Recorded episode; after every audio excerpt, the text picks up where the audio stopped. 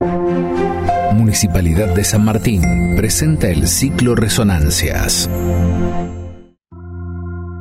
Bienvenidos, bienvenidas al ciclo Resonancias, una puerta abierta a la literatura que organiza en conjunto el programa San Martín Lee y el Fondo de Fomento de las Artes Escénicas, coordinado por Andrea Felsenthal y Claudia Sicchetti. En algún lugar de un libro hay una frase esperándonos para darle sentido a la existencia dijo el gran Miguel de Cervantes. ¿Será esa la búsqueda del lector? ¿Encontrar esa frase que nos espera? Tal vez. El lector. Esa es la excusa que nos reúne este mes. Según la definición de la Real Academia Española, lector es el que lee o tiene el hábito de leer.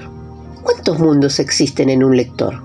¿Cuántas historias detrás de esas lecturas? ¿Cuántas palabras quedarán resonando después de ese acto tan íntimo de perderse en las páginas de un libro? Pero también la RAE nos dice que el lector es el que lee en voz alta para otras personas. Y hoy, en Resonancia, nos lee en voz alta Rodrigo Salimeni. Nos trae el cuento de Julio Cortázar, La continuidad de los parques.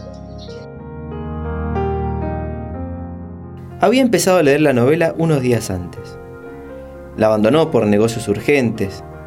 Volvió a abrirla cuando regresaba en tren a la finca. Se dejaba interesar lentamente por la trama, por el dibujo de los personajes.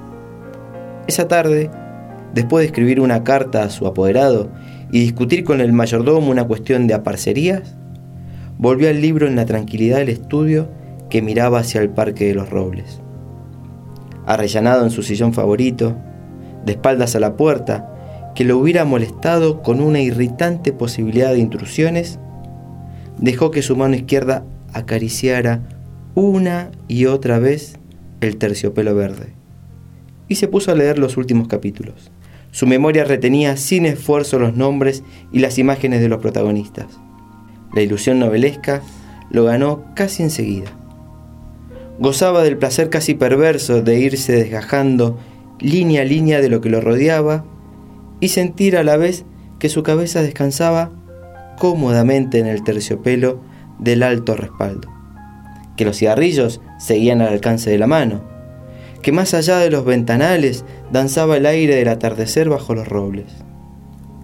Palabra a palabra, absorbido por la sórdida disyuntiva de los héroes, dejándose ir hacia las imágenes que se concertaban y adquirían color y movimiento, fue testigo del último encuentro en la cabaña del monte.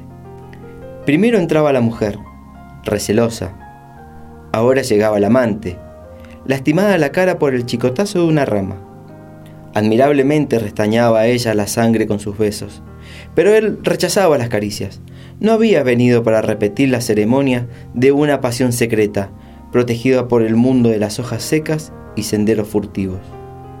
El puñal se entibiaba contra su pecho, y debajo latía la libertad agazapada. Un diálogo anhelante corría por las páginas como un arroyo de serpientes, y se sentía que todo estaba decidido desde siempre. Hasta esas caricias que redaban el cuerpo del amante como queriendo retenerlo y disuadirlo, dibujaban abominablemente la figura de otro cuerpo que era necesario destruir. Nada había sido olvidado. Coartadas, azares, posibles errores. A partir de esa hora, cada instante tenía su empleo minuciosamente atribuido. El doble repaso despiadado se interrumpía apenas para que una mano acariciara una mejilla. Empezaba a anochecer. Sin mirarse ya, atados rígidamente a la tarea que los esperaba, se separaron en la puerta de la cabaña. Ella debía seguir por la senda que iba al norte. Desde la senda opuesta, él se volvió un instante para verla correr con el pelo suelto. Corrió a su vez, parapetándose en los árboles y los setos, hasta distinguir en la bruma malva del crepúsculo la alameda que llevaba a la casa. Los perros no debían ladrar, y no ladraron. El mayordomo no estaría a esa hora, y no estaba. Subió los tres peldaños del porche y entró. Desde la sangre galopando en sus oídos, le llegaban las palabras de la mujer. Primero, una sala azul, después una galería, una escalera alfombrada. En lo alto, dos puertas. Nadie en la primera habitación, nadie en la segunda. La puerta del salón y entonces el puñal en la mano. La luz de los ventanales, el respaldo de un sillón de terciopelo verde, la cabeza del hombre en el sillón leyendo una novela.